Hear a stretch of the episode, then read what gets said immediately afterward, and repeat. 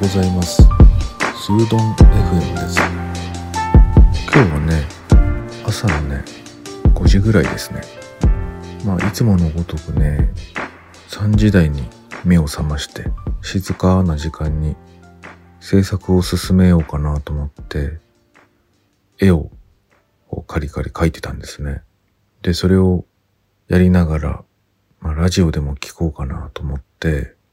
いつもね、楽しみにしている高橋源一郎さんの飛ぶ教室、これを聞きながら、なんともいい時間を過ごしていました。今日のね、ゲストはね、アンサリーさんだったんですよね。以前ね、僕もこのポッドキャストの中で過去放送でアンサリーさんを紹介してるんですけれども、あの、ご本人もね、言ってたけど、NHK ってね、やっぱすごいんですよね。影響力がね。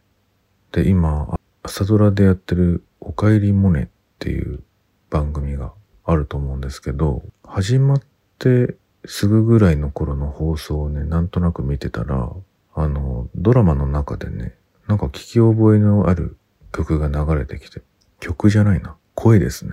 あれ？と思って、あ、これアンサリーさんだと思ったんですよね。で、そしたら、今日ね、また、この高橋源一郎さんの飛ぶ教室っていう番組の中で、アンサリーさんが歌ってましたね。まあ、あの NHK 的には、ちょっとこうコマーシャル的な部分も含んでるんだと思うんですけども、やっぱり声に特徴があるし、とてもこの癒されるっていうところで言うと、耳がね、覚えちゃってるんですよね。それで何よりすごいのは、このアンサリーさんは二足のわらじを履いていて、一方ではお医者さん、内科医をやっていて、もう一方ではミュージシャンなんですよね。で、こう別々のことのように見える二つの職業っていうのかな。もしかしたらアンさんの中では職業じゃないかもしれないけど、まあ一般的に見たこの二つの職業ですよね。これどっちもでも癒すってことをやってるっていうのはすごいなと思って。すごいですよね。アンサリーさんのファンでもね、あるみたいで、その高橋健一郎さんが。でも逆にアンさん自身もこの高橋健一郎さんの放送をね、もう古くから聞いていて、お互いがファンみたいなんですよね。いや、今回の放送はね、神回ですからね、まあ聞けるうちに一週間ありますから、聞いた方がいいよとは思うんですけど、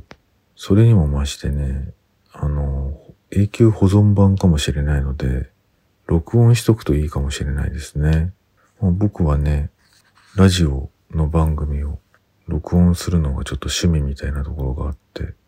まあ、高橋源一郎さんの番組は特に過去回とか全部ね、なるべく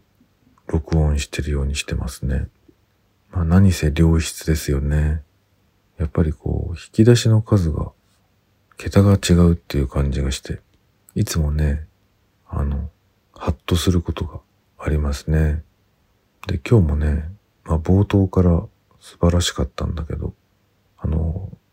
いつもね、その番組の冒頭にオープニングのなんかお話があるんですよね。で、これがね、今回は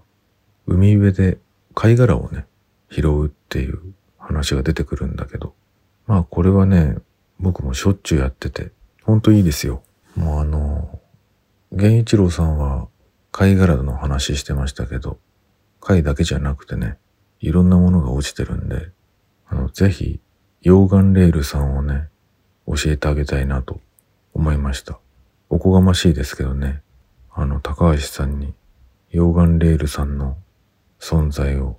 おすすめできるといいなと思っていました。知らない人はね、ちょっと調べてほしいです。あの、ブランドにもなってる溶岩レールっていう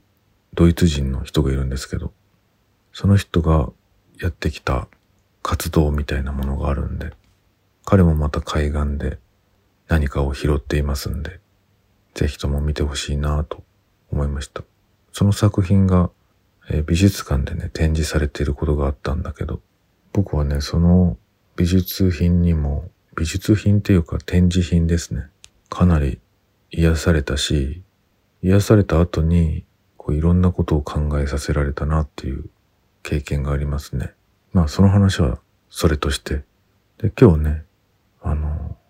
まあ放送を聞いてるだけですごく癒されたんですけど、あれだけまあメジャーな人でもね、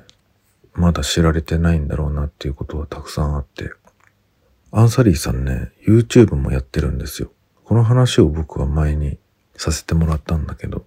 あの YouTube ってね、やっぱり若い人がたくさん見てるんだなと思うことがあって、まあ何十万人何百万人っていう人が登録してるチャンネルとかもあるんだけれども、あの、アンサリーさんのね、チャンネルはまだまだ登録者数も少ないし、きっと知られてないんだろうなと思うんだけど、めちゃくちゃいいのでね、ぜひ見てほしいなと思っています。本当に癒されるんですよね。歌の診療所っていう名前のコーナーもあって、まさしく癒されたなと。で、今日は NHK で放送されましたからね、あの、桁違いの数の人が見て、あの、きっとチャンネル登録者も増えたり、今回の放送で知る人もいたり、番組内でライブもやってたからね、あの、すごく癒された人がいたんじゃないかなと思っています。はい。今日はただただ人の番組の紹介になってしまいました。それではまた。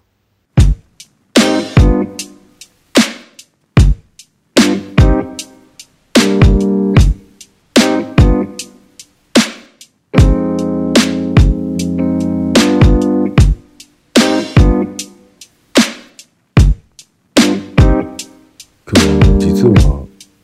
子供のね運動会の日なんですよね。日曜日なんですけどね。ちょっと雨が降るっていう風にも言われてますけど、今んとこ晴れてる感じですね。このままだったら、運動会自体は、まあ、行われるのかなと思いきや、実はなんとね、うちの子供がね、前日に熱が出ちゃってですね、今寝てますけど、無事回復できるのかどうか、ちょっとこうヒヤヒヤしながら、まだわからないそういう時間を今過ごしてますね。まだ寝てるんですけどね。果たしてどうなるのでしょうか。なんか運動会ってやっぱりね、やらせてあげたいっていうか、大人になるともしかしたら記憶なんて全然残ってないかもしれないけど、何かしらいい影響はしてるんじゃないかなと